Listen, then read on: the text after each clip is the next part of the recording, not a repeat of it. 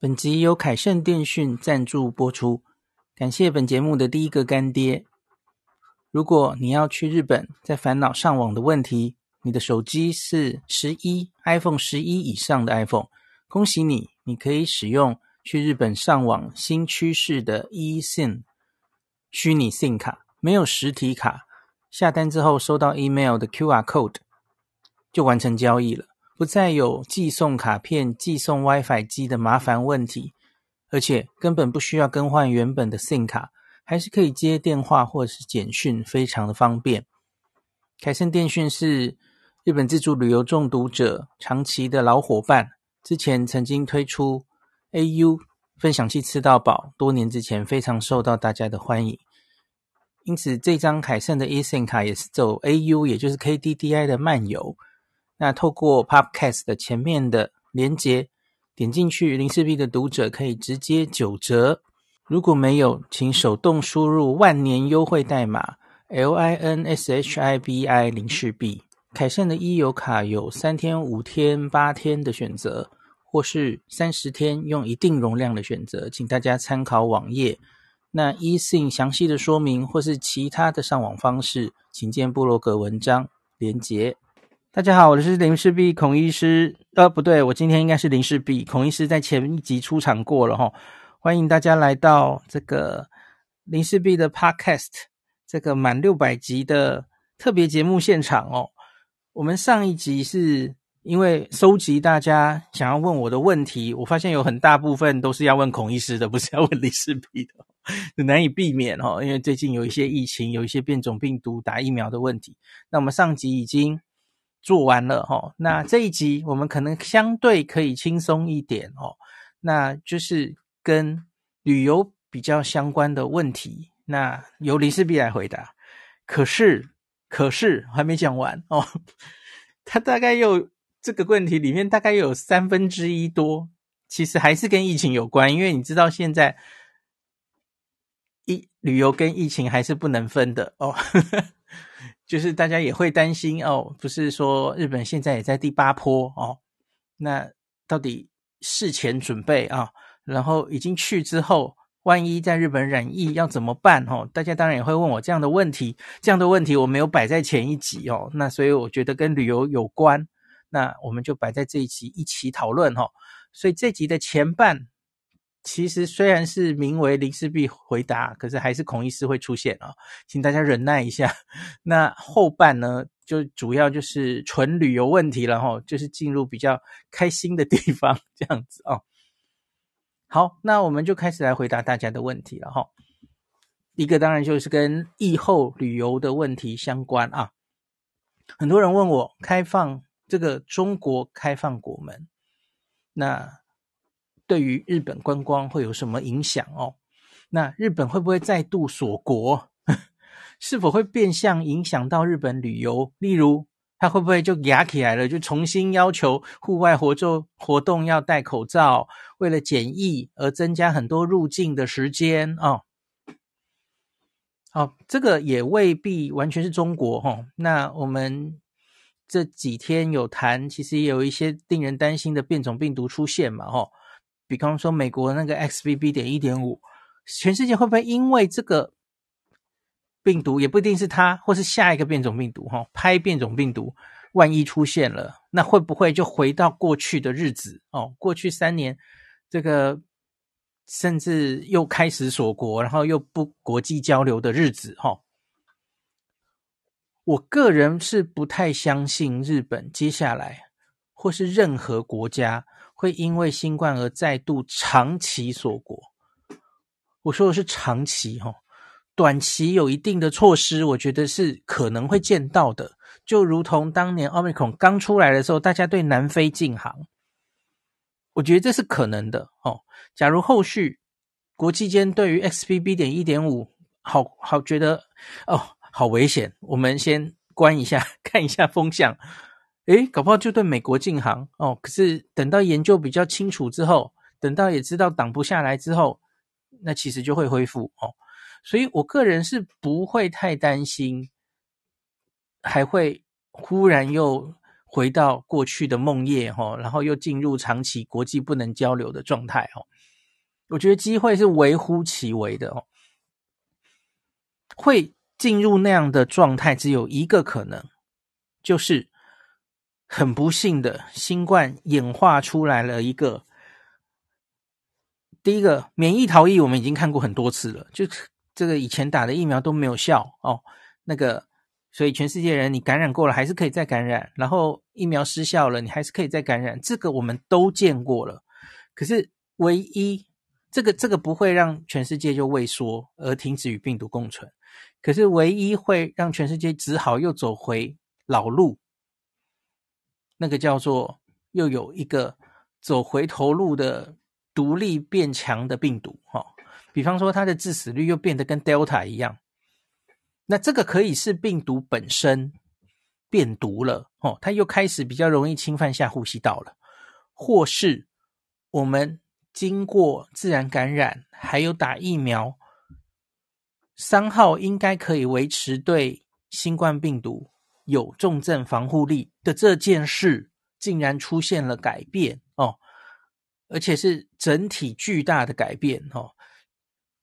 不管是这个免疫力在下降，或是新的变种病毒几乎改头换面，你前面得过的都白费哦，完全无法防重症哦，发现死亡人数又开始激增哦，那才会可能又走回互相又要锁锁起来的老路哦。我个人觉得这个剧本，我不能说完全不可能哦，那可是我觉得应该。多半的专家们，当然这跟乐观、悲观可能也有关系啦。吼。那可是我，我总觉得应该不至于这样了吼。要要让我相信会出现一个末日病毒啊，走回头路，然后演化到我们以前做的所有的事情都白费哦。那甚至还有更悲惨的状况，搞不好这个我们用的药出现抗药性啊的这些。呃，令人担心的事情，它当然都有几率发生哦。那我只是觉得比较可能的是，未来就算出现了圆周率拍病毒，边境管制也都是暂时抢时间的措施哦，大家也不用太过悲观啊、哦。好，那你说会不会重新开始要求户外要求戴口罩，为检疫增加入境时间？检疫增加入境时间，我觉得。现在已经看到了嘛，哈，因为中国的旅客开始慢慢增加，然后我看到有一些人的回回应，哈，然后机场蛮混乱的，因为他们就是要落地做八号以后，甚至要改成做 PCR 嘛，吼，然后 PCR 当然就没有快筛这么快了，他在机场逗留的时间就会变长，哦，那当然机场整个可能就会比较混乱，然后。人手就是这么多啊！哦，我们之前有提嘛，那个机场本身就从这个新冠疫后，那个人手又一直在招人手哦，那这样很明显可能又会遇到人手不足的状况哦，这个难以避免了哈，就是又造成一些波动了哈，而这个可能都跟整个中国的疫情会有关系哈。那这一波我们前一集有讨论嘛哈。那对于中国为什么要这样子防控哦？那假如那个因素消失了哦，中国疫情看起来也撑过去了，然后大家对于他们流行的病毒株有掌握了哦，其实我觉得大全世界就不会这么害怕了哦。反正他们流行的病毒都是我们也有流行过，或是我们不担心的病毒。好，那就 fine。搞清楚事情之后，其实也就不需要挡成那样了哦。我觉得应该不会那么悲观了哦。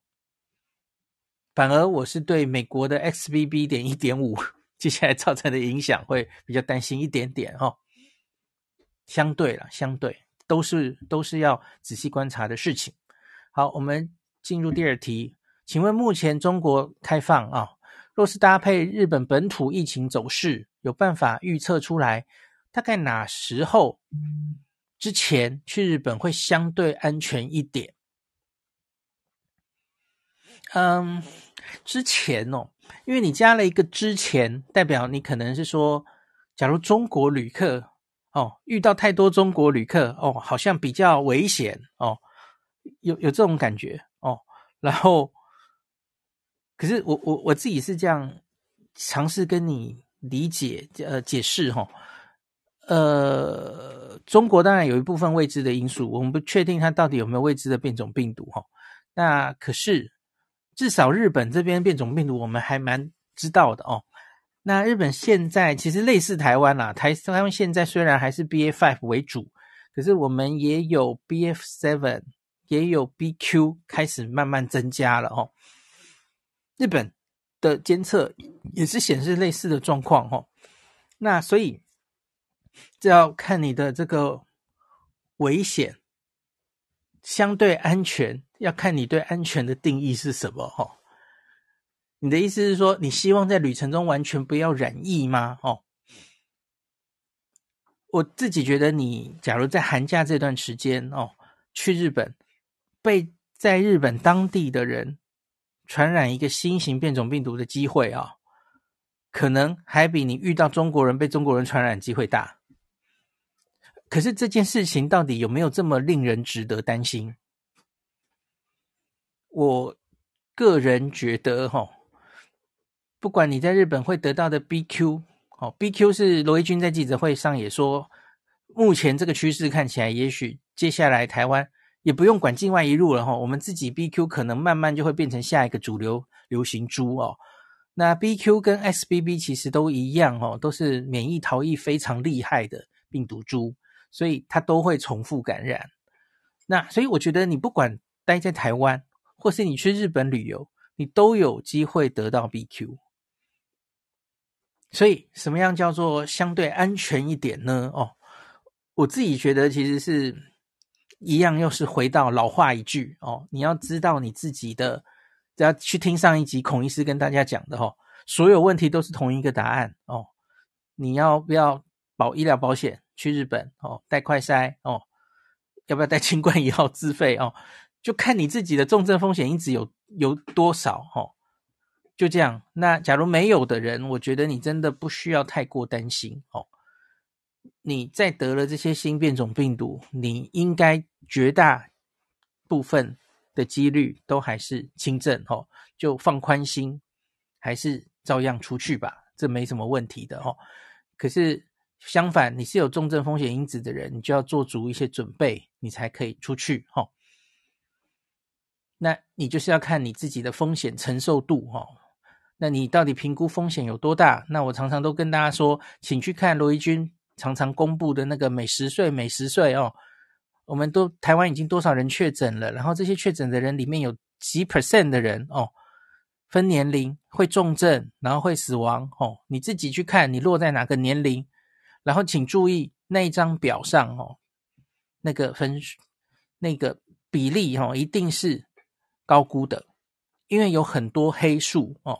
很多分母其实没有在那张表上，所以你请把那张表的数字当做是高估的。所以大概五十岁以下的人呐，吼，死亡率应该都是万分之几，小于万分之几。所以我觉得大家其实真的不需要自己吓自己了，吼。那有些人可能一点风险都不能承受，那就看你自己，吼。那大家自己判断哦。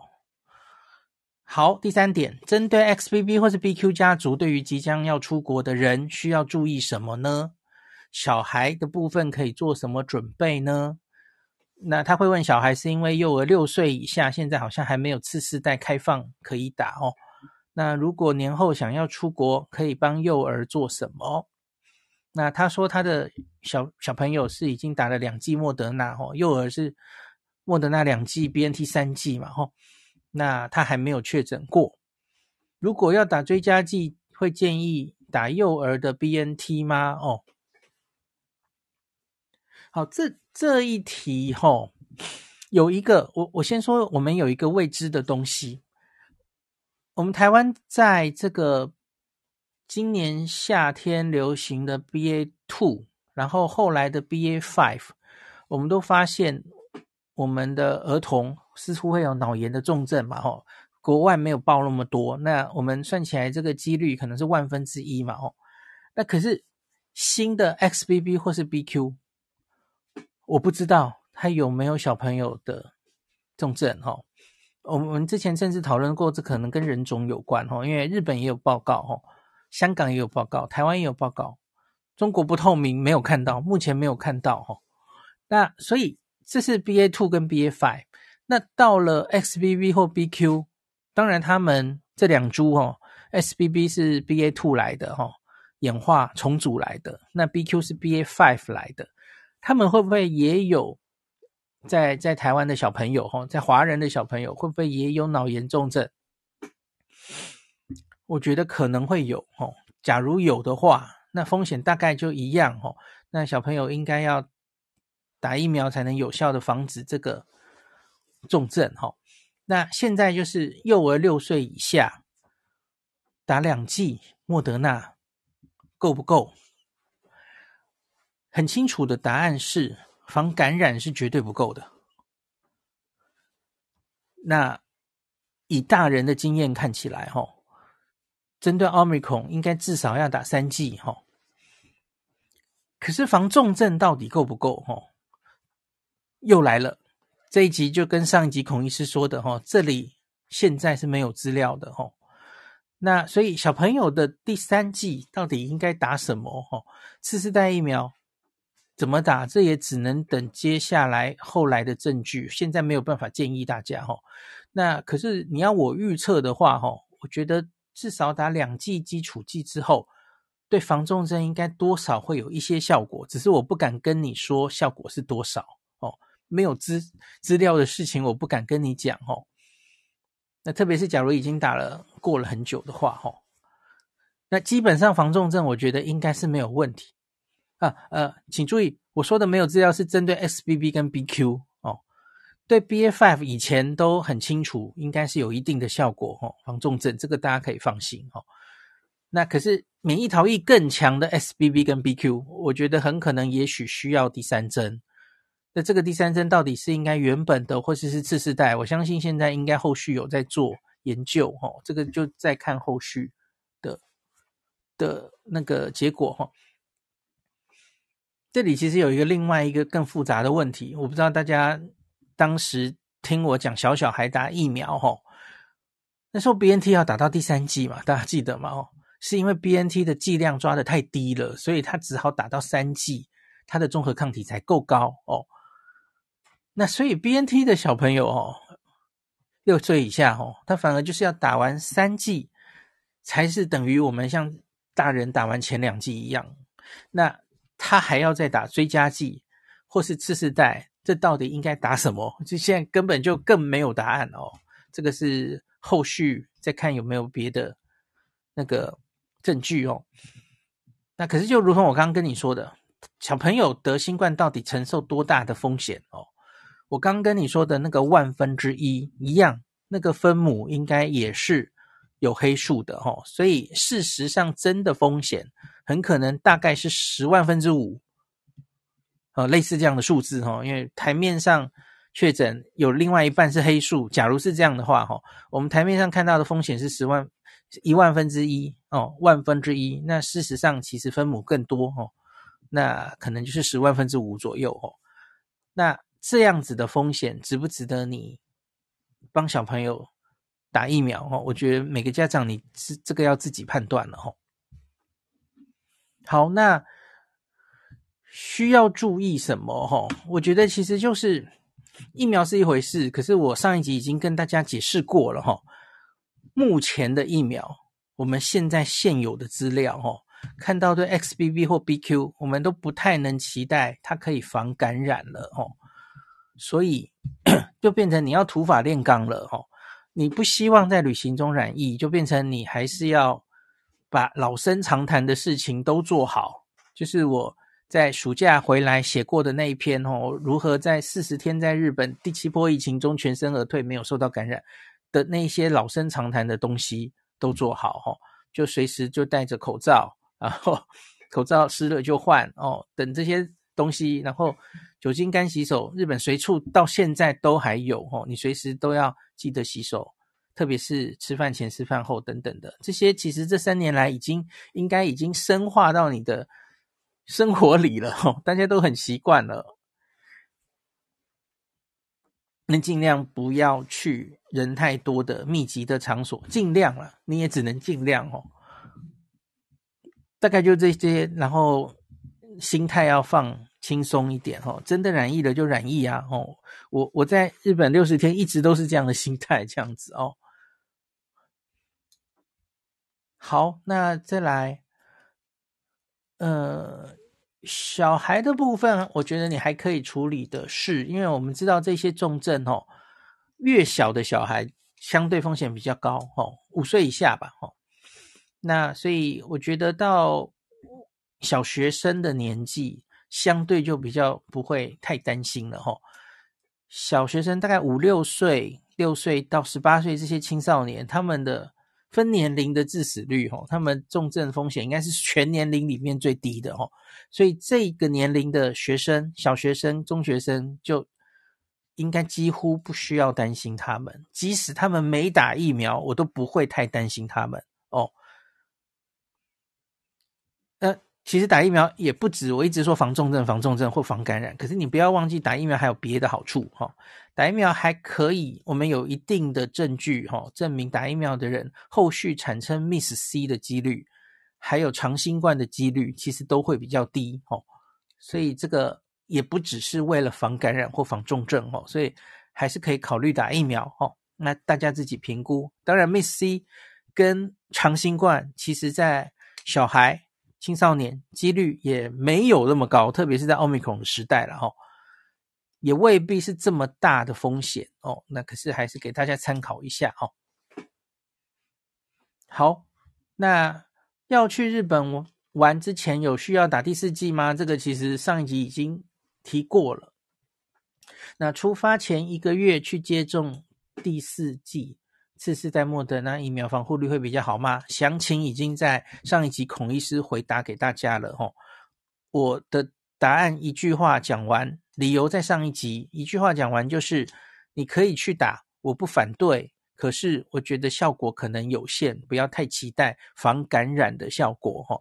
所以你真的很不希望感染。刚刚说的那些，呃，戴口罩、勤洗手这种老生常谈，然后进出保持通风的地方的这些东西哦，还是要做哦。不是打疫苗，你那一个月、那三个月就不会感染了啊。对于这些 BQ 或 XBB 已经不是这样了哦，看起来真的很很没效哦。那。现现在的 BA five 的次世代疫苗双价哈，几乎不太能对他们产生抗体哈，这蛮令人失望的哈，中和抗体很低啊。那可是至少防重症的效果应该是有的哈。从 BQ 应该已经看出一些资料了哈，因为 BQ 在欧洲跟美国其实已经流行一阵子了哈。那 SBB 就还要看后续了哈。好，那再来，你真的要在出发前打的话，哈，我会建议你，呃，出发前大概两周打就好了，哈，也不要太早打，因为大概一到两周，因为你不是第一季了，不是第二季了，哦，那你这个第三季以后，综合抗体。产生的时间大概也许一周就够了齁，所以其实我觉得你在出发前一两周去，然后你在日本的时候相对综合抗体就会比较高哦，所以也不要太早打这样子，那这样是可以的哦，我不会反对你在出国前故意去打一针哦，只是我要跟你说再次强调哦，可能不能太期待效果哦，防感染的效果，可是防重症会应该会有一定的效果。那再一提。已经打了第四剂后，我又确诊了哦。那我一月上旬要去日本，还要特别注意什么？好，他的意思就是四剂又确诊，相当等于打了五剂，对不对？就是加自然感染嘛，哈。然后这个是有 hybrid immunity 哈，又有自然感染，又有疫苗，理论上应该已经不错了哈。一样了，我刚刚已经回答你了哈，这样还是不能保。保证你不会再次感染，所以该做的还是要做哦。好，那这里有特别问一个，搭机的时候是不是还是建议戴 N95？因为我曾经这样建议给他们嘛，哦，呃，飞机上你会拿下口罩用餐吗？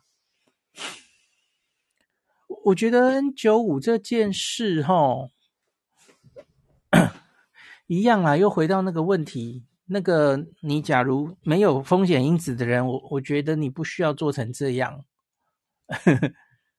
那有有的人，我觉得你可以带。吼，那我跟大家解释过嘛，飞机其实是起飞跟降落的那两段时间最最危险。吼，那飞机上我我其实有拿掉口罩用餐，可是就吃得很快这样子。吼，所以。我我没有这么真的，因为很担心会染疫，所以我就做得很 over。我不是那样的人了吼，就看你自己对染疫的这件事有多在乎哦。然后你又说你已经得过了吼，那可是我要跟你讲哦，已经得过了，然后重复感染一定比较轻吗？啊，应该未必吼，应该未必，不一定吼。你可能想起来觉得你应该比较轻吼，不一定吼。也也看到很多人重复感染还是一样不舒服的哦，喉咙还是很痛，然后就躺在那边两三天不能出门也是有的哦。对，所以我我就说我们不怕染疫啊，可是我们怕染疫太不舒服，在旅游中很扫兴哦。其实怕的是这个嘛哦。那所以嗯，我我自己是觉得放宽心，然后做一定的防护，然后真的。不幸还是得了，那就接受它哦，就就就只能这样了哈。因为你假如为了防疫，然后神经兮兮哦，你连整个上飞机的时候完全不敢上厕所，一路带着 N95，放弃机上餐食哦，好像也有一点太没有度假的感觉了哈。我觉得其实也不需要做到这么 over 哦。那在日本的哪些场所场合会建议戴口罩？我，基本上应该就是。只要不是户外通风的，附近人很少的场所，我我几乎都会戴着口罩。那室内吃饭没有办法嘛，吃饭你一定会拿下口罩。那可是吃饭的地点你是可以选的嘛？哦，我其实就是没有那么在乎啊，我事实上没有那么在乎，所以我吃了很多拉面。你知道很多拉面店其实都是很小，有些还在地下室哦。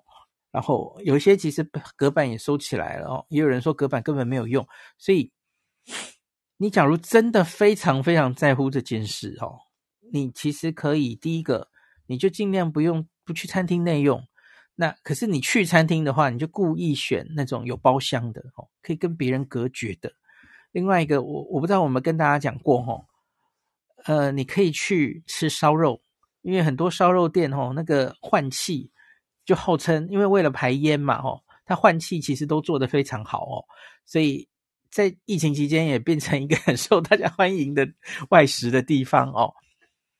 那另外，你你也可以叫外带哦，你不要在餐厅内用，就叫外带。可是叫外带当然就没有那么好吃哦，你就吃。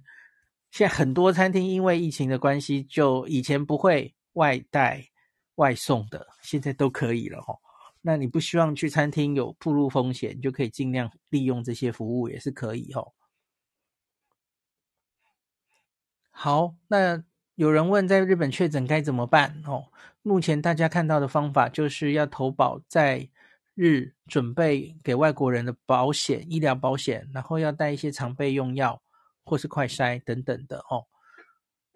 那应该也要在旅馆待到快筛阴性，是不是呢？哦。他说：“可是这样可能就会拖到回国班机的时间了哦。”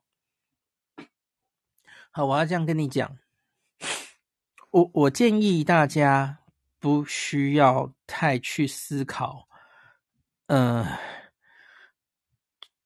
怎么讲呢？我我觉得你应该这样讲，日本其实现在的规定没有强制要通报了哦。然后，就算你去医疗院所说你确诊了。他也只会要你在旅馆休息而已哦，也没有强制要隔离哦。那所以呢，我觉得你就完全现在就已经进入完全是靠自主防疫，在台湾也是嘛哦，也不要这么紧紧张张的哦。我觉得比较重要的是，你不要花太多时间在想你会不会传给别人这件事哦。你主要要照顾好自己的健康最重要。当然，你可能要有一定的公德心，可是这没有强制性。我也只能呼吁你哈，在你的这个有症状开始算哦，前二后五，又讲一次哈，一个礼拜内，你的病毒量理论上是最高的。希望你尽量不要出入公共场所，不要外食，不要传给别人，不要去搭满员电车啊。出去一定要戴着口罩等等的哈。我也只能这样劝告你哦。那可是你自己对你自己的健康而言，最重要的是，假如你就是轻症就过去了，不舒服过去，那那很很好。就你在旅馆不舒服的时候休息一下哈。那也未必不能完全出去，你你要去便利商店或是去外带买一些吃的，我觉得都没问题啊，你就戴着口罩去买，然后多半时间在旅馆休息，看你自己的体力哦。就算真的要排行程，不要排人太多的地方，也大概就这样就好了。那重点是，假如你是有重症风险因子的人，或是你同行的家人有的话，你们要非常。确定知道什么状况下不要再撑了，应该要去就诊哦。那应该要去就诊的这件事，其实就跟我们居家照护，我们在台湾现在确诊，也就是在家里五加 N 啊。那看到了哪一些状态？好，小朋友看到哪一些状态？哦，罗一军整天在跟大家卫教的。你这个大人看到什么状态？可能是血氧变低、呼吸急促哦，等等的哦。没有发烧，心跳也变快的这些东西，哈，记者会上都有。就是你看到、观察到了哪些事情，哈，你不要再撑了，你要去就医了，哈。那这些你要能掌握，那你要确实能掌握的话，那就是你可能需要带个体温计，你要掌握你发烧的状态。假如你有发烧的话，然后你可能要带一个，有人是带，那现在有很多智慧型手表可以测血氧的嘛，吼，或是直接就带。套手指可以测血氧的那种东西，哈。你在台湾，即使是在家里居家照护，你也是这样看。那医生跟你视讯，他也就是问你这些事情嘛，哈。就是一旦确诊之后，多半的人应该是不需要去日本看医生的，哦，去去诊所看医生的，哈。你要拿的药，你都可以事先都准备好，哈，甚至去日本药局买都可以，哈。准备什么药？我今天就不要再重复了吧，这应该已经是老生常谈了吼。那我可以多讲一个哦，因为这一波奥密克戎最常见的症状是喉咙痛，有些人会非常的痛，他还形容这是跟刀割一样的痛哦。那我觉得，与其吃，从我身边人的确诊过的经验哦，普遍来说是这样，与其吃止痛药。其实用喷的哈，用喷的这个局部喷喉咙的一些喷剂，其实效果会更好，更舒缓哈。我认识蛮多人，他最后是靠着那个东西撑过了他喉咙最痛的那两三天哦，而不是靠口服药。口服药相对没有那么厉害，你吃益服都一样哦。益服可能是头痛、肌肉痛、退烧比较有效哦，可是那个局部的喉咙痛哈，我觉得喷局部的喷剂是最好。那我我也不推荐哪一间的啦吼，大家自己去。台湾也有啊，你从台湾药局买了带去就好了吼。日本也有吼，日本这种喉咙的喷剂也有好几个牌子啊，什么第一三共的啊什么的哦都有吼，大家去找应该都会有的吼。我特别要推荐这个喷剂啦吼，从我周边的经验看起来，这个非常舒缓当时的症状吼。那。呃，我我有跟大家有我有看到网络上有一些意见说，哈，我我上次讲说去日本要带快筛引起一些风波嘛，哈，我我这里再详细讲一下，哈，我觉得主要是一样啊，就是老话一句，没有重症风险因子的人，你其实快筛都不用带哦，你只要带一些，你你可以带什么呢？哈，你可以。带你不用保医疗保险，因为我相信你应该连病都不用看哦，也不用去确诊了哦，反正你万一发生了哦，你在日本可以是现在流感，日本也开始流行咯哦，你有呼吸道症状的话，你可以是流感，可以是新冠哦，可是处理都一样哦，你也不用去确诊了哦，反正你不舒服就尽量在呃休息，戴着口罩，尽量不要传给别人，然后你就吃一些。症状治疗的药，然后自己好了就好了哦，这样就就够了哦。真的不幸要就医，当然只好去就医，那是另外一回事哦。可是因为你重症的几率实在太低了，我觉得你其实风险几乎可忽略哦。那你不用准备那么多东西哦，你顶多就是带一些症状治疗药物。可是相反，你有重症风险因子的人，你即使是之前确诊过，我还是建议你要小心一点哈。你要保医疗险，医疗险在之前有一集已经讲过了哈，大家可以再去听。我会把 Podcast 附在前面，有三个医疗险可以选择哦。那药药物当然一定要带，然后再来就是快筛。我会带着快筛的原因，是因为理论上你有重症风险的人哦，其实就是我们会在台湾会开口服抗病毒药给你的这些人哦。这个指挥中心有一个表哦，那哪一些人应该要在五天内服用？然后请注意，这个药因为是台湾一定是要医师处方，那它不是随便可以开的哦。它有一些药物交互副作用哦，你原来有吃药的人哦，这都要注意哦。所以台湾没有办法事先先拿到这个药让你带去日本哈，这是做不到的哦。抗病毒药，而且它很贵，它目前还没有自费市场啦吼。我说这个 Paxlovid 一个疗程要台币两万块哦，两万块，你没听错。那所以，我上次讲的，我再讲详细一点哦。呃，有人质疑我说，你带着快筛去哦，可是问题是你确诊了哦，你快筛验两条线，请问你拿这个去日本，日本医生就会给你 Paxlovid 的吗？然后，然后我说我其实有自己带着清冠一号嘛，吼，然后他又说清冠一号又不是药，你为什么要带清冠一号？哦，好，我我要澄清一下哈。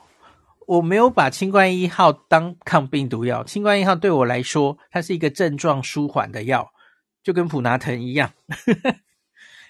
当然，他后续有在实验室做出来一些，他好像有杀菌效果。最近的这一个礼拜内的新闻说，他连 BF7 都可以杀。哦，他好像正要去做 XBB 什么的。哦，好，可是基本上那个其实没有做到大型临床试验，然后跟口服的。这个抗病毒药，然后说它可以减少重症嘛，没有做到这点嘛，所以我不是把它当做希望能减少我重症的比例的药，我是把它当症状治疗的药，大家不要误会了哈，我不是把它当抗病毒药使用哈，清冠一号，那清冠一号因为很寒，它是治疗用的，它不是预防用的啊，我总不能我在啊去日本，然后。我我发烧了哦，有症状了啊！我应该是清冠，我就开始喝清冠一号。有各种鉴别诊断嘛，可能是感冒，可能是其他病毒感染，可能是流感。那那我喝清冠一号干嘛嘞？哦，那所以我会拿着快筛，我要知道我是不是真的是新冠的感染。哦，那然后呢？假如我一路观察，我发现我的症状没有。很明显的改善，而且有走向重症的迹象。我要在五天内赶快去看医生啊！比方说，我发烧了，然后我发现了，经过四十八到七十二小时，我高烧不退，烧的频率还越来越高，不行，不要撑了哈！不要喝什么新冠一号了，新冠一号我没有预期它会减少重症，然后当然，他假如以后去做临床试验证实可以，当然我也很开心。可是。我要带着，如我这样的有重症风险因子人带着快筛，我是要掌握那个五天之内，理论上，假如到一个对新冠非常有知识的医师的日本的医师，我有重症风险因子，我有糖尿病嘛？我的例子是这样哦，会肥胖的中年人，他应该要给我 Paxlovid。那日本到底？容不容易取得 Paxlovid 是另是另外一回事，可是我总要教给我的读者，这个是世界世界现在最好的医疗就是这样啊！你你日本假如不好开 Paxlovid，那是另外一回事啊。那可是我总觉得，假如我不幸在日本染疫一个高风险的人，我总要尝试着去获得最好的医疗啊，不是吗？那所以，所以我才需要带快筛啊。那你假如就很认命，你觉得就是说，反正日本医生也不会开给你，开给一个外国人哦，五天内的轻症哦，他不会开的啦，哦，哦，好啊，那你就认命，就就不要嘛，那你就连快筛都不要带啊，Fine，OK 啊。可是我觉得，我觉得听离氏璧的读者应该有更高的对健康的要求哦。你你假如到了一个，我我这里讲一个我我朋友的故事，因因为我朋友就是也有糖尿病，他其实才不到五十岁哦，他也是几个月前确诊，然后现在我们台湾当然都是就是直接线上嘛哦，你知道现在都是开业医在帮大家确诊嘛哦，那个开业医我记得他应该是耳鼻喉科吧，然后他去看之前当然就问我嘛哦。然后结果我就说，因为你有重症风险因子，他应该要开药给你。然后他在确诊的时候，他就跟我赖对话哦，他就说医生没有打算开给他，我就说不行，我就说不行。好，所以那应该要哦，你就可以传这个罗伊军每天跟大家讲的那个给药基准哦。好，然后他讲一下，然后他就说医生，我有重症风险因子哦，这个指挥中心说我可以开药哦，哦。好，我要讲的意思就是，你遇到任何医生，那个医生当然在他的医疗知识里可能觉得你不需要这个药，可是问题是那不一定是对的，大家听懂吧？哦，所以你要为自己的权益哦，这个争取。当然你在国外的时候可能很难争取，因为你语言不通哦，那也也没办法哦。那可是我总该跟大家讲，有这样子的医疗的这个药就是要在。有重症风险的五天内轻症的时候给才有意义，才能有效的预防后续变成重症嘛？吼，那事实上要怎么执行，就让大家自己去执行啊，这也没办法吼。好，那我们继续来这个保险的方式，我其实其他集已经讲过，我今天就不要再花时间了哈。那最后一个，刚刚他有问的问题，我是不是应该啊？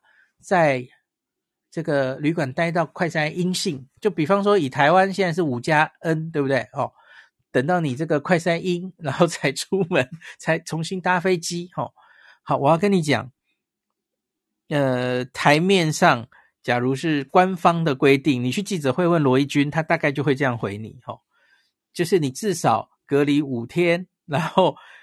的，我们之前是隔离七天的时候，哈，就直接对我在旅帮旅那个导游上课的时候，他们就是说七天哦，七天内病毒比较低的时候再再上机，哈。那可是这样子，你就要延后你的班机了嘛，吼。那现在台湾就是五嘛，五加 N 这样子，吼。那你是不是一定要这样做，吼？我觉得这真的就是，你看，其实没有人会管你。日本没有主管机关，可能没有你根本没有通报嘛，吼，那所以就是完全看你自己的，我觉得这就是良心了，吼，就如同我刚跟你说的，吼，你前二后五理论上不应该去人太多的地方，不要去外面传给别人，哦，那可是假如有一个极端状况，哦，你真的就是你症状很轻微，你其实觉得自己已经好了，可是现在在你确诊后才三天，然后你飞机，你班机已经来了。然后你的公司真的很难请假哦，怎么样怎么样了？你然后你觉得改班机，有些人机票很便宜，他是不能改的，哦，那你要他怎么办呢？哦，那你就全程戴着口罩，甚至戴双双层口罩哦，戴着 N95，外面再套一个普通口罩，然后全程不要上厕所，不要吃饭，然后尽量不要传给别人，就这样回来，我觉得也没什么。特别，现在因因为已经不是清零的时代了哦，我觉得你你走到家里外面的餐厅吃餐饭，受到感染的几率其实也很大啊哦，我觉得这个其实也没有特别怎么样了哈，我们已经不是那种要求一定 这个每一例都要抓出来在那边猎巫谁传给谁了哈，我觉得不需要太这样子，好，你看着办哦，就这样，然后。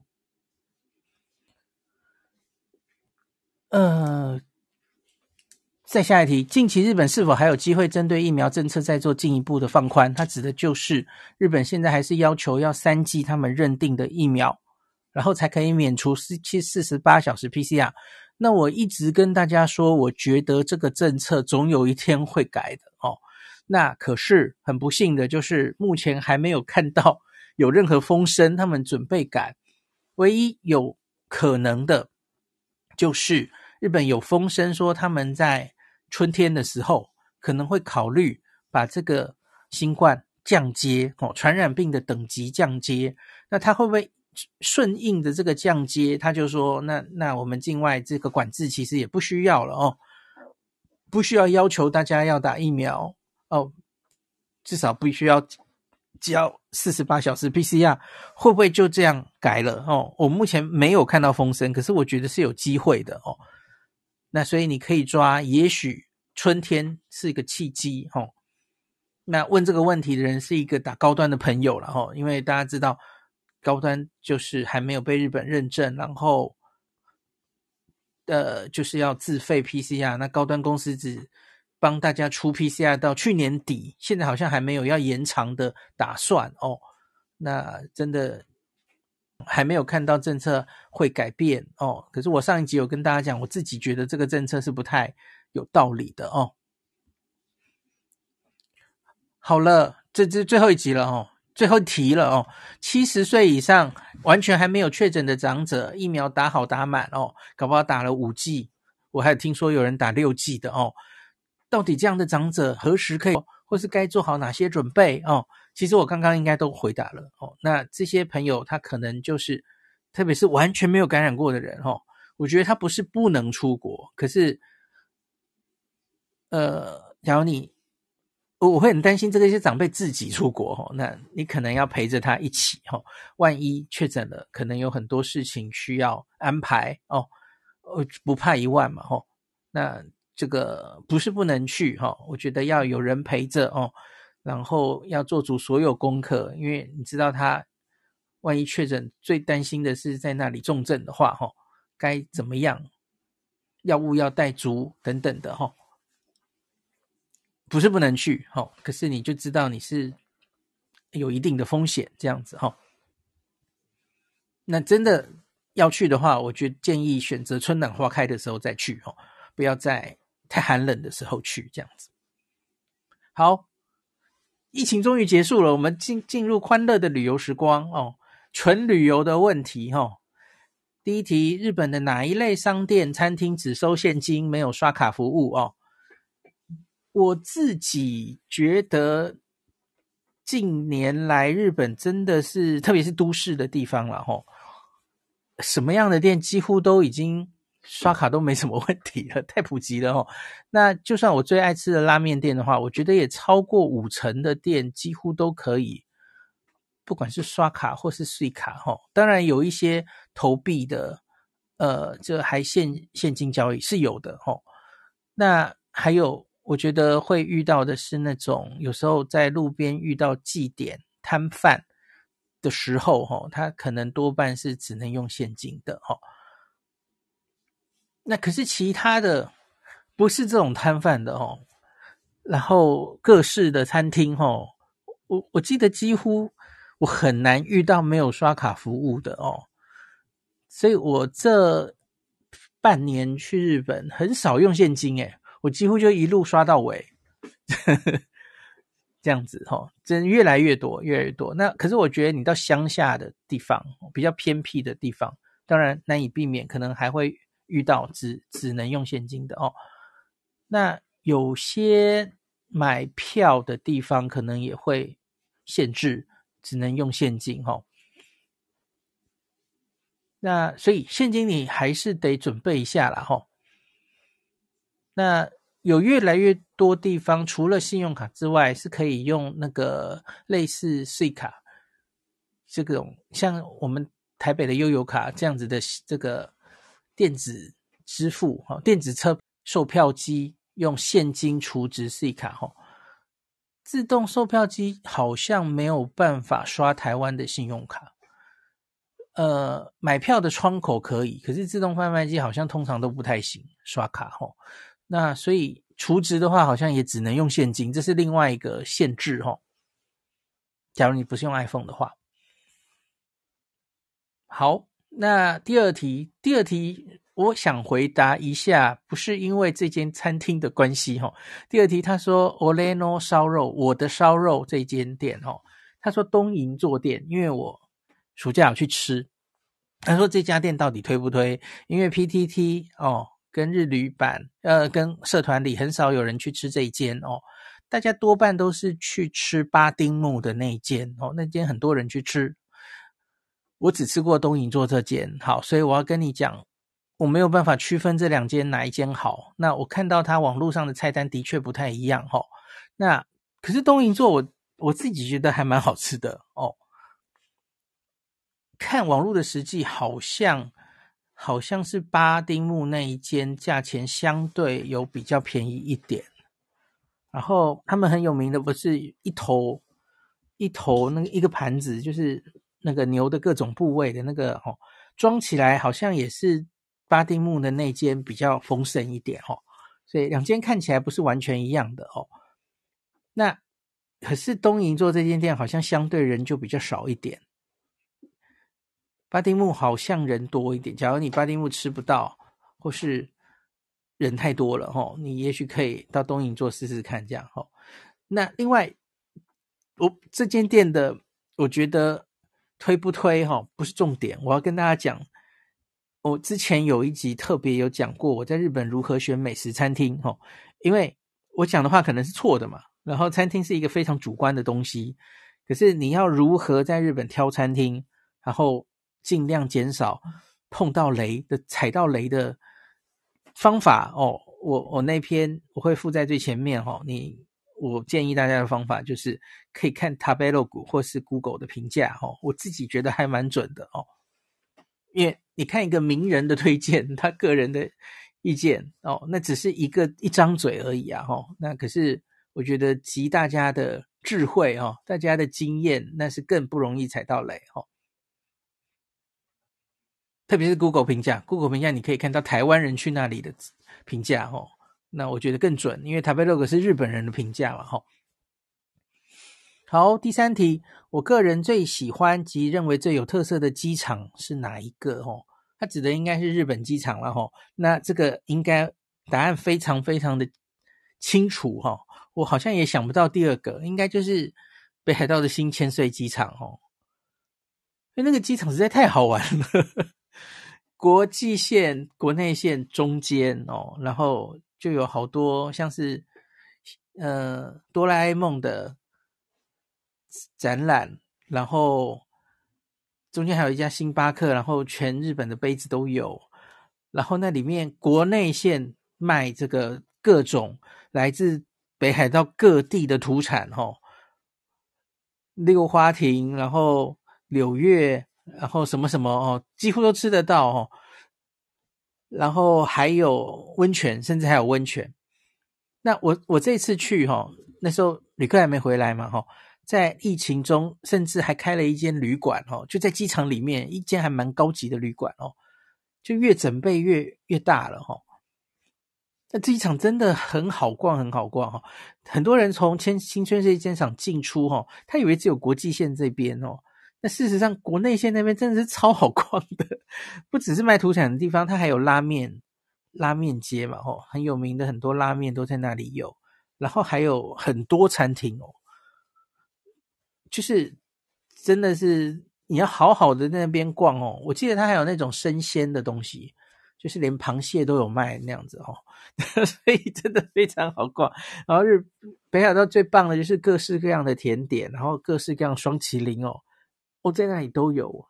我我记得我吃我我逛那里的时候，双麒麟最受欢迎的是杂晃农学校的双麒麟，然后好多间都有双麒麟。我我记得我吃了。梦不思议大泡芙，那是哪一间？北果楼的双麒麟也很好吃哦。啊，怎么办？一直讲就流口水。所以北海道的千岁机金千岁机场哈，你要回来之前一定要留很多时间给他啊。我我上次去的时候是国内线飞国内线了哈，那国内线已经全部的店都开了哦，非常的热闹哦。我上次去的时候，国际线是一副死机啊、哦，根本没有人哦。那国国际线那边其实店本来就不多了哦，重点都在国内线这边哦。那所以请不要漏掉这 这最最有印象的机场哦。那北海在到在中冬天的时候，常常会遇到一些暴风雪，然后。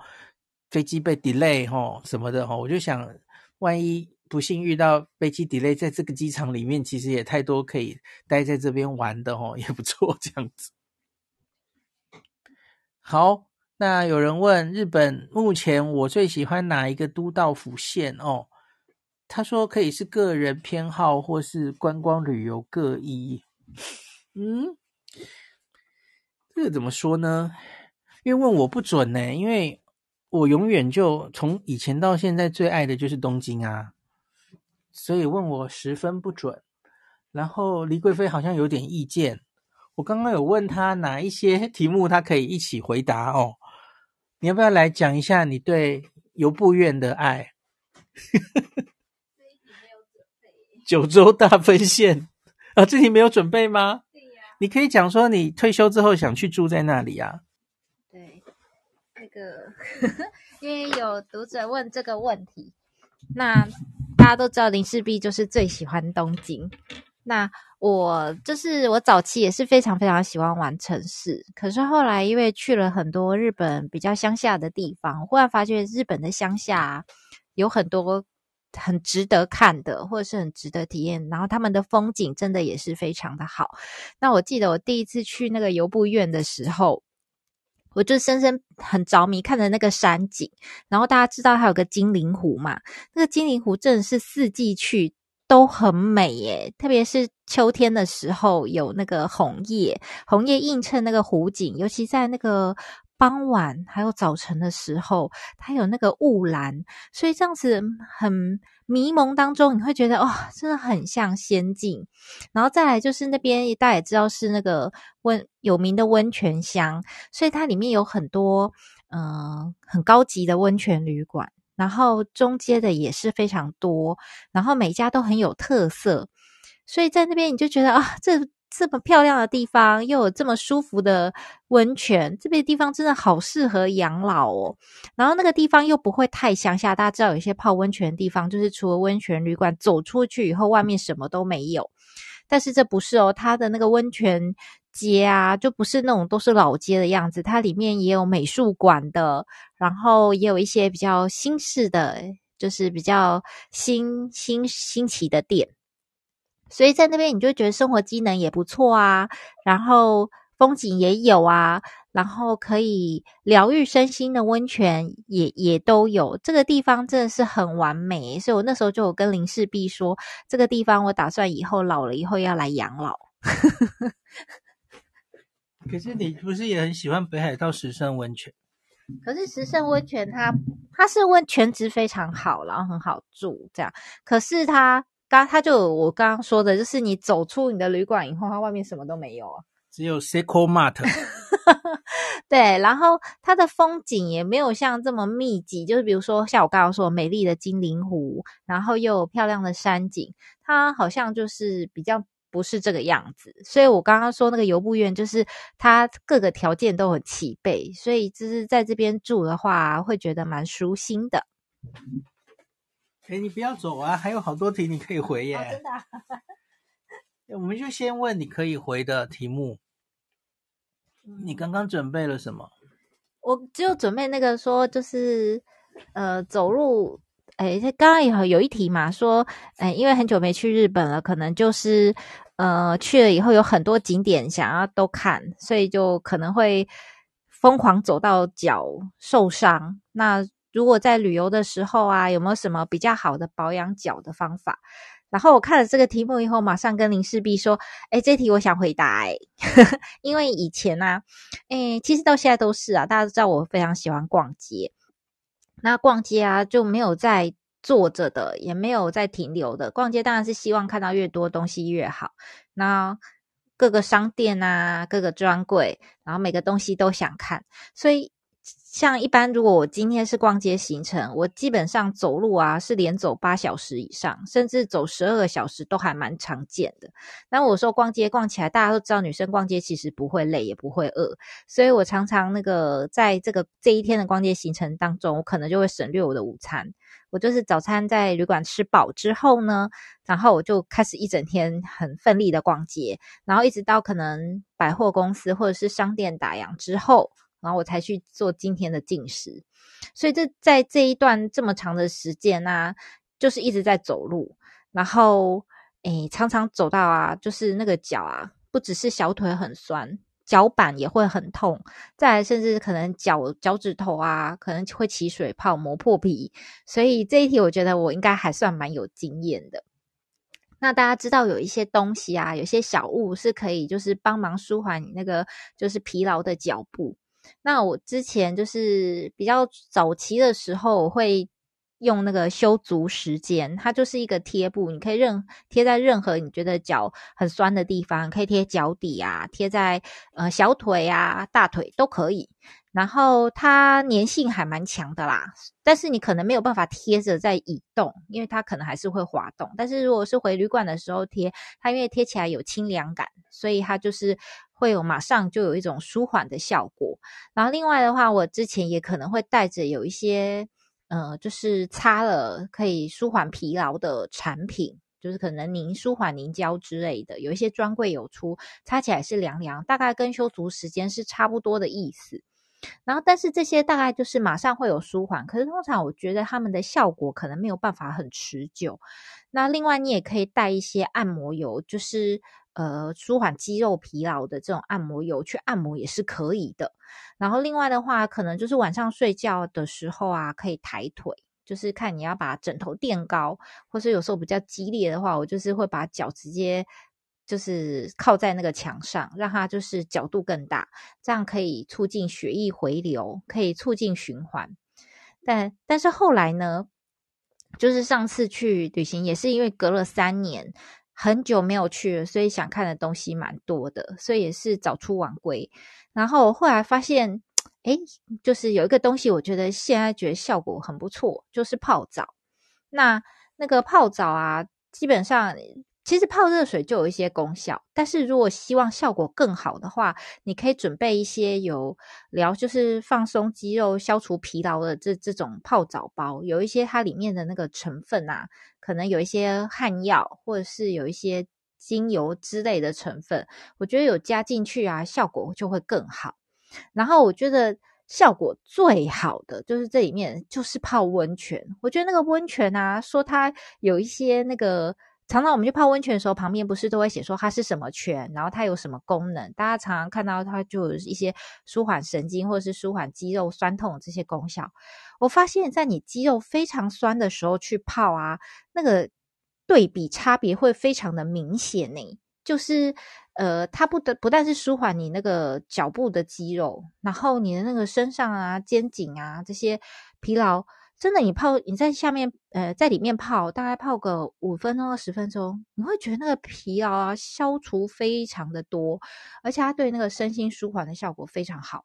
所以啊，我觉得如果啊，你这预期你这一次的旅程会有走非常多的路，然后可能就是真的想看很多地方，你可以去找那种有附浴场的旅馆，有一些旅馆他们就是在楼上。就是顶楼或者是某一层楼，它会有那个大浴场。我觉得它那个泡的那个效果，会比你在浴缸里面自己放热水那个效果还要更好。甚至有一些他们标榜他们是从哪里运那个温泉回来那一种，我觉得那个就效果会比你泡那个浴场的热水效果还会更好。所以，如大家如果有这个需求的话，可以不妨在订旅馆的时候就找一下。另外的话，就是如果你不会觉得膝带麻烦的话，你也可以带那个肌肉按摩枪。就是小支一点，不要太重的，方便携带的，去去打你那个会酸的部位，也是蛮有效的。不过就是它可能就会增加你行李重量，就是。另外，就我觉得最重要、最重要、最重要，就是你要挑到一双好穿的鞋。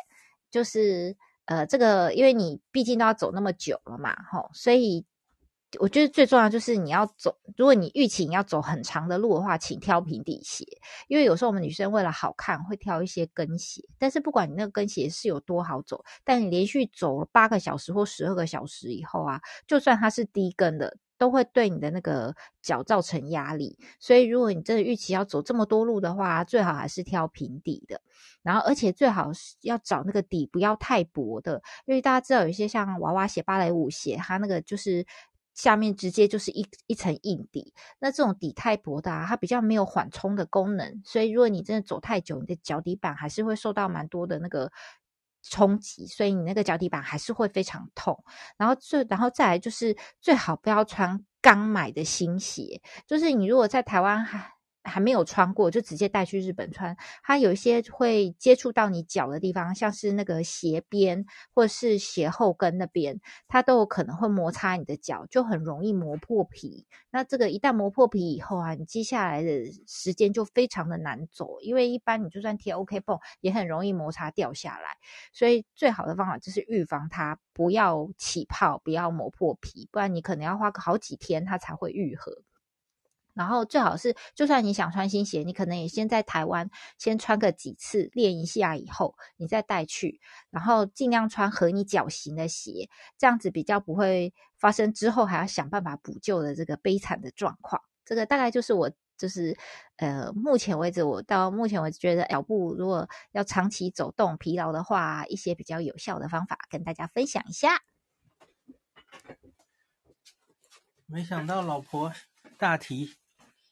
小题大做吗？讲了这么久，我我我问你哦，我问你那个抬腿有用吗？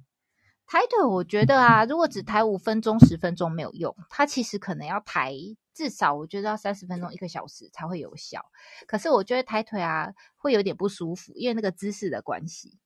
就是如果你只是垫一两个枕头可能还好，但是如果你像我一样就是倒挂在那个墙壁上，靠在那个墙壁上，其实。会会觉得还是会觉得那个因为不比较不符合人体工学啦，还虽然说那个促进血液回流的效果很好，可是你还是会觉得哎，可能腰背下面有一点压力，所以我觉得这超级推荐大家去泡澡，就是最好是泡那个大浴场或者是泡温泉。我自己的经验也是泡澡大于抬腿大于修足时间这样子。好，那还有一题是最喜欢的便利超商的商品，除了炸鸡之外，你你自己有吗？我便利商店基本上大概也是买炸鸡，然后泡面，然后、okay. 对，然后有时候我会挑那个就是烧鸟，有些他们那个便利商店会有那个盐烧啊或酱烧烧鸟，我如果很想吃烧烤的东西的时候，我会点那个，嗯。我自己就被他讲掉了，因为我最喜欢就是炸鸡，然后是 Family Family Chicken 最喜欢全家的齁，然后 Lawson 跟呃 Seven 最近也不错，然后其实他们炸鸡也陆续出各种口味嘛齁，可是吃来吃去，我到现在还是最喜欢全家的 Family Chicken 最原始原味的那个哦，那我觉得相对来说。呃，便当三明治这种，呃，饭团哦，我个人觉得 Seven 的比较好吃，我个人。然后其他很多便利商店也都有出自己的甜点，我其实这六十天也有试过好几个哦，都不错诶，每一家其实都还蛮好吃的哦，不太像便利商店的甜点哦。那 Seven 的刚刚小黎说的。我特别喜欢那个泡面吼，因为我之前在我们去采访那个伊藤洋华堂的时候，也有跟大家讲嘛吼，Seven 应该是第一个开始跟各各种这个有名的拉面店家开始合作推出泡面哦，最早的就是史密勒、一风堂跟山头火嘛，大家应该记得，后来就陆续，我觉得每一个。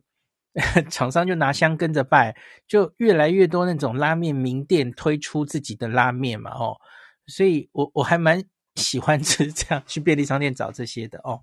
那我还你我怎么不小心讲那么多哈、便利商店我我去我几乎都会找个冰来吃哦。那最常吃的就是那个爽嘛，吼，各种口味的爽。可是爽比较类似冰沙，哦，不是冰淇淋的口感。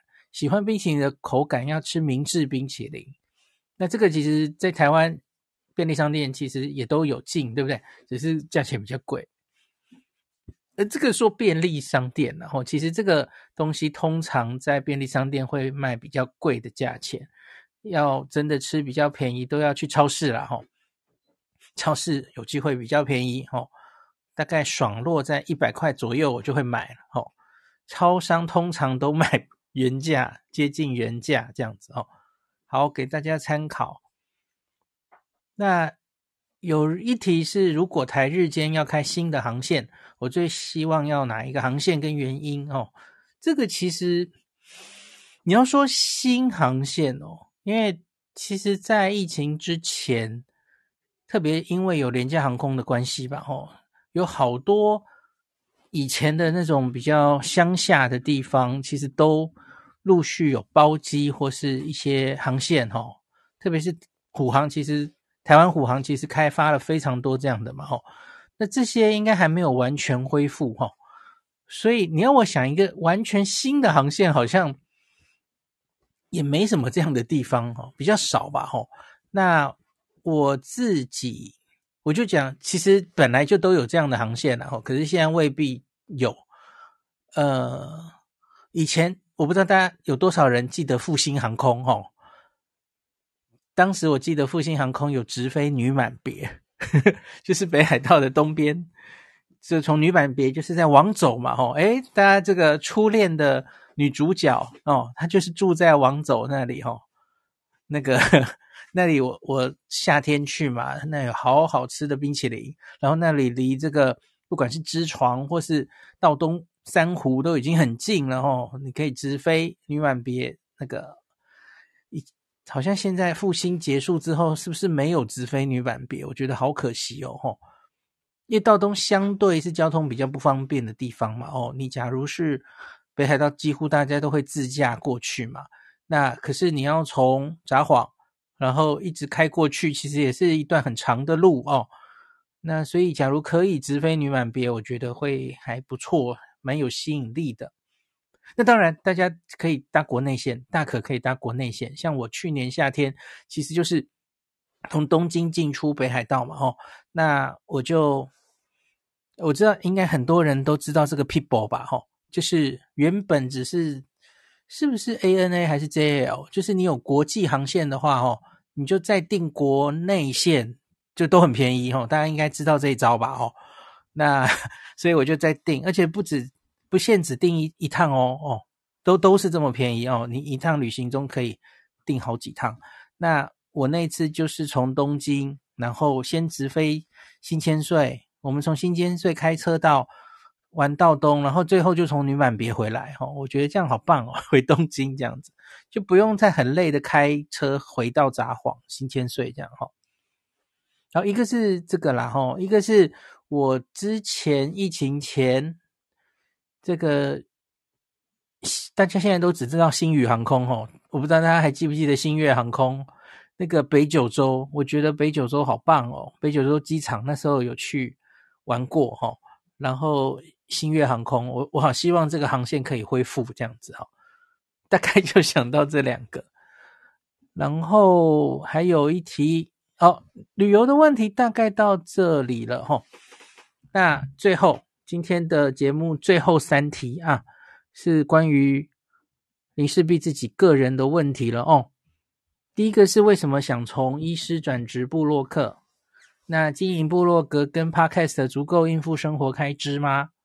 呃，为什么想从医师转职的这件事？哈，其实当时在 Clubhouse 刚刚出来的时候，或是我的 Podcast 的最前面，哈，其实我有接受好多人的专访过，像是 Dennis 老师的专访，我不知道大家还记不记得哦。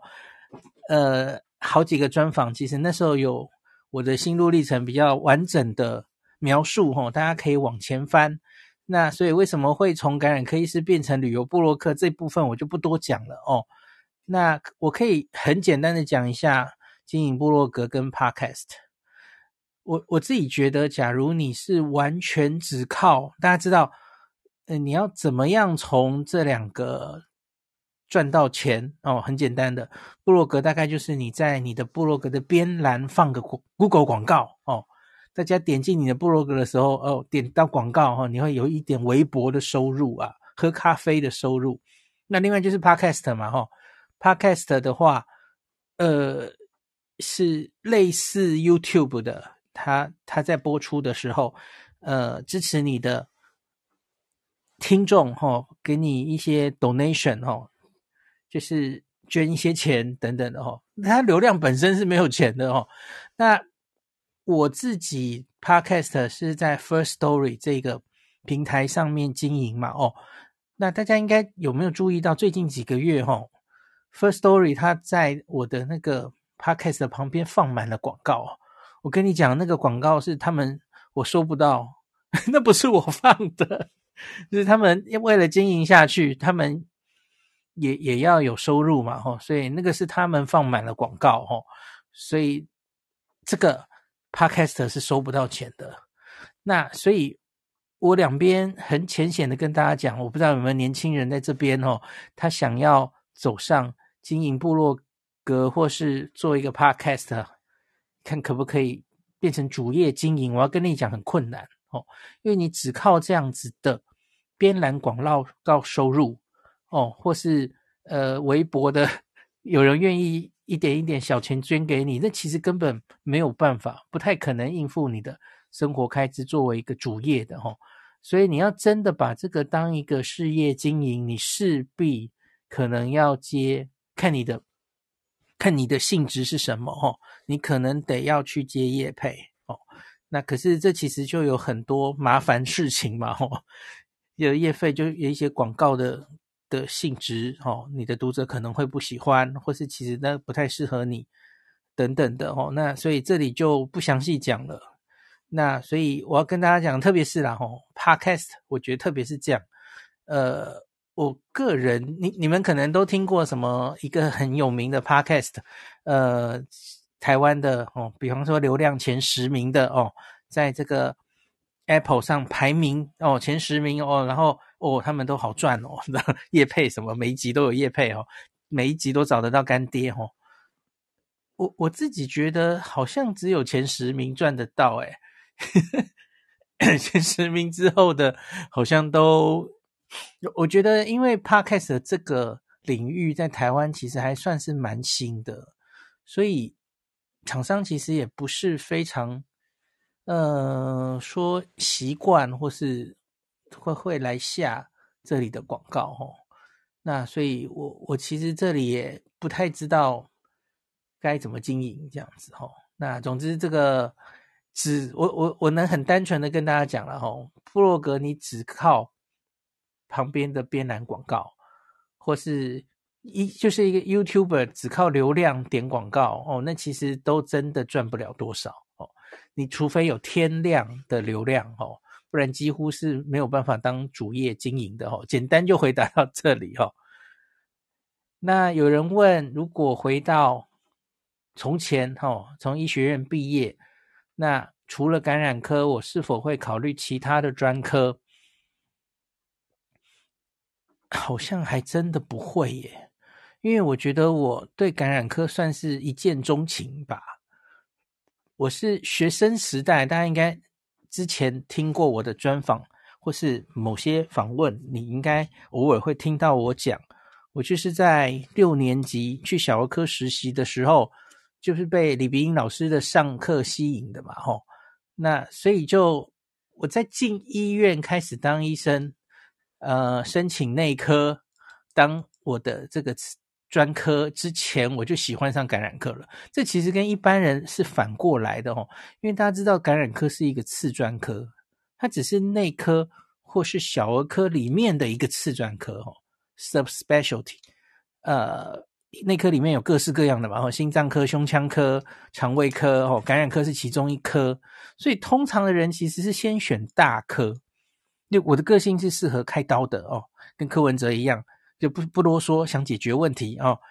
内外科系的心这个人格哦，那内科是喜欢读书的人啊，哈，然后类似这样，然后你选了大科之后，再去选大科里面的次专科。可是我不太一样哦，我是从小在学生时代就对感染科很有兴趣，所以那我我因为是摩羯座，然后土象星座，不太喜欢改变哦，兴趣又不是非常的，你干嘛？你有什么意见？哦，柯文哲不开刀，你干嘛要吐槽人家？对不起，好，然后我 害我忘记要讲什么了。那个，反正你就是对感染科一见钟情，然后我就土象就是很难改变啊，然后也不会喜欢尝试新的事物，对，所以就从一而终，然后也没有想 别的 东西哦，我兴趣没有这么广泛的。所以，因此，真的还还真的没有考虑其他的专科哦。那我有跟大家讲过，我那时候喜欢了感染科之后，我其实最后做的医学上医学生涯的重大决定，就只差在我到底要走内科的感染科还是小儿科的感染科嘛？吼，因为因为两边都有感染科，那其实照顾的疾病的形态是完全不一样的哦。小朋友当然是病毒性的疾病比较多哦，然后预防针注射等等哦。那大人当然就是什么呃性病、淋病、梅毒、艾滋病，然后肺结核、细菌性疾病哦。那有一些病毒然后可是跟小朋友的病毒不一定有重叠啊。那所以其实我就是两边都去看嘛，吼，两边的会都去参加。最后，其实让我做最下定决心要走内科是很好笑的原因，是因为我没有信心可以帮小朋友打针哦，我觉得好难哦，我手非常不巧，我完全不是外科系的人，好、那就是 打针什么都很笨拙，所以像我老婆到现在，她都还有一个技能，就是帮小宝宝那种血管超细的那种。连早产的小宝宝他都还打得上哦，我觉得那真的是根本是一种艺术哦，很恐怖。我没有信心可以啊帮小朋友打针，然后我其实也没有以前的我啦，在我自己的女儿出生之前，我其实没有这么 喜欢小孩，所以我就嗯，最后还是选了大人的感染科哈，投入了这个张尚淳老师的门下。好，那最后一题。最后一题是想请问，这个这两年去上有话好说或是关键时刻这些节目的心得或八卦。这个其实我好像以前有专门讲一题，讲一集有讲过哈。呃，我稍微讲一下哦，特别是有话好说那时候信冲结束的时候，其实我有录一集，对吧？那很多人都在觉得这背后他是不是有什么八卦，然后才会辞去这个节目？那就我所知是没有，那个我上一集其实有讲过了嘛，吼。那我觉得就是其实也不是八卦了，吼。我觉得我非常感谢有话好说这个节目，到现在都还是吼，因为他们真的就是一路以来就是给我最大的发挥的空间，我觉得就是有话好说，因为其他的节目，哦，毕竟本质上。是一个政论节目，然后那个节目本身可能会有一些，不管是主持人或是电视台自己的色彩，所以虽然我要回答的是科学问题，可是难免有时候就会故意有某些目的，想导到政治方面的目的。我其实很不喜欢这样，那我当然尽量会闪哦，我我希望不要中陷阱哦。可是有时候还是会，他们就剪出来，不知道变成什么样了。这是我的一个很难过的地方。可是有话好说，当然完全没有这个问题。然后也只有有话好说可以容忍我，就是科学的东西可以好好的解释，愿意听的民众哈，完整的解释，而不会因为一般的节目大概我就可能只有那三分钟可以讲哈。那三分钟其实很可能会掐头去尾，然后根本讲的不够清楚。那我也很担心，我这样子去，有时候会让看到那个节目的人获得的是很片段的资讯，其实不是完整的科学资讯。那可是每次到有话好说就没有这个问题哈，就可以呃畅所欲言。然后我准备的任何资料哈，那他们自己准备的，然后我们就互通有无，吼，说，哎，这个这个资料还可以准备更多，就是给了我非常大的空间哦。就到今天为止，我都非常感谢这个节目哦，我也很高兴台湾有这样子的节目。然后另外是关键时刻，其实就是 我我不知道有没有跟大家讲过吼，就是在节目上。呈现出来，大家就是好像都很激动，对不对？血压都飙高的感觉哈。可是，一下节目，忽然大家情绪就恢复正常了。我觉得那个很好玩，那个反差很好玩，这样子哦。那可是宝杰哥出这个节目的风格，就是大家好像就会讲话速度变快，声音变高亢，然后就讲得很激动这样子哦。那可是我后来，我我最早的时候哦。我很不是发现很多人是因为关键时刻认识对，因为这几个我上的节目里，这个收视率最高的是关键时刻，而且我发现关键时刻真的很多忠实听众观众诶，真的很多诶，而且各个阶层都有。有些人很意外的，就是因为我我我不是跟大家说我这次去日本其实很常被叫孔医师嘛哦，然后我发现大概有可能有六到八成的人都说我我都看关键时刻看到你的。真的比我想象中多很多，所以我原本其实是对上关键时刻有排斥的，最早啦，我我只是在看电视的时候啦，吼，应该是怕你的 tempo 跟不上他们。可是后来我觉得我就是习惯了，而且我把它当成是一种修行哦，因为因为我上那个节目之前我就有观察这个节目，当然我最怕的就是因为我觉得他们就是会呃夸大嘛，夸张嘛，吼，那可是我觉得。我我希望可以在那样的节目里，就是还是可以传达一些正确的科学资讯给大家哈。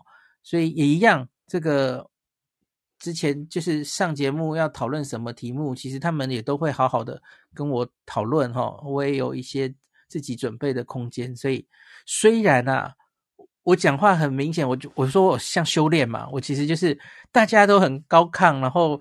提高分贝，然后快速的讲话，可是我就故意慢慢的讲，虽然有时候会破功，然后还是会被影响到，可是尽量就是保持平稳，好好的还是跟大家解释。呃，我希望多少就是有让大家可以比较了解这些科学上的事情，哈。我我觉得最最好玩的其实就是下线没有录影的时候，然后大家忽然就恢复平静，那个反差，我觉得是个最好玩的哈。啊，没没没什么八卦啦，就是偶尔就会听到，因为他们主要其实还是多一点资料再回来跟大家分享哈。我觉得不能过度乐观啦哈，可是我相信过度悲观大概也不是哈。那好，我看一下哈。哎呦，现在还有两百三十三个朋友，感谢你们。哎，我想问魏振宇，你为什么说你一路用 PayPay？PayPay 不是需要日本的账户吗？呃，我有申请日本的门号。哦，真的哦，你有日本银行账户哦？呃，它 PayPay 其实不用日本银行账户，它不用身份确认，它也可以有一定额的消费。哦，真的哦？对，我还以为完全不行哎。那没有，你像那个 PayPay 可以用在亚马逊上买东西嘛？但是前提是你要有身份认证才行。那如果你没有身份认证的话，你在什么便利商店啊、吃饭啊、饭店啊，其实都还是可以用的。哎，等等一下，那他到底怎么扣款？他连接什么？他他是要你去用那个 ATM 把钱存进去。哦，ATM 就可以了。对，Seven 的 ATM。然后这是把换的钱全部都存进去了。呃，可是他会有一个账户吗？它它会存在你的那个账号里面，它那个账号是可以跟那个、嗯、日本雅虎账号联动的。OK，所以是 PayPay 的账号，然后不是一个银行的账户哈，不是一个银行的账号。哦，我我一直以为 PayPay 台湾人不能用诶，可以用可以用。像我十一月去的时候啊，我就吃饭，我就请我朋友先帮我付，然后我直接用钱转给他 PayPay 的账号。哦，可是你说要一个日本门号。只要日本门号就可以，日本电话，对，嗯，可以收简讯的。可是那日本电话你要怎么搞到？呃，日本电话因为像以前 B Mobile 外国人可以申请嘛，但是 B Mobile 现在好像不能申请了，啊、就是他现在申请是没有办法收简讯的。嗯哼，还有另外一家好像叫做哈拿口是可以申请的，但是他在海外不能收简讯，所以变成你要到日本境内才能收简讯，把这些账号全部申请起来。好复杂哦，也也还好啦。那是暂时申请的一个电话吗？哎、欸，不是暂时申请的，你就是可以一直 keep 住它。哦，是哦，你只要有一支 maintain，有一支有缴钱的话，你就可以 keep 住这样子。哇，那可是一直缴钱呢。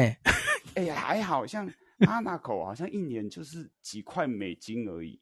OK，我都不知道这个。嗯，Mobile 的话，好像一个月好像两三百块台币吧。对，OK，OK，对对对对对对。好，了解，感谢，原来可以哦。对对对。然后只是台湾的 Line Pay 日本还不能用嘛？吼。对，那台 Line Pay 的话，像我有另外一个赖账号的话，我是直接绑日本门号，那日本门号就可以转成用日本的 Line Pay。哦，它一样是用 ATM 把钱存进去，而且日本 Line Pay 它可以生生成一张虚拟的 Visa 金融卡，可以拿来刷。像我存钱进去的话，就可以买亚马逊啊，像比如说像抽票有一些。日本有一些线上购物会当海外卡，就可以用那个 Visa 信用卡去刷。哇，你好会好多，所以一切的重要步骤是日本门号，对不对？只要有日本门号就可以了。所以他不会要求要有日本。本集由凯盛电讯赞助播出，感谢本节目的第一个干爹。如果你要去日本，在烦恼上网的问题，你的手机是十一 iPhone 十一以上的 iPhone，恭喜你，你可以使用。去日本上网新趋势的 eSIM 虚拟 SIM 卡，没有实体卡，下单之后收到 email 的 QR code 就完成交易了，不再有寄送卡片、寄送 WiFi 机的麻烦问题，而且根本不需要更换原本的 SIM 卡，还是可以接电话或者是简讯，非常的方便。凯盛电讯是日本自助旅游中毒者长期的老伙伴，之前曾经推出。AU 分享器吃到饱，多年之前非常受到大家的欢迎，因此这张凯盛的 eSIM 卡也是走 AU，也就是 KDDI 的漫游。那透过 Podcast 的前面的连结点进去，林氏璧的读者可以直接九折。如果没有，请手动输入万年优惠代码 LINSHIBI 林氏璧。凯盛的 e 游卡有三天、五天、八天的选择。或是三十天用一定容量的选择，请大家参考网页。那 eSIM 详细的说明或是其他的上网方式，请见部落格文章连结。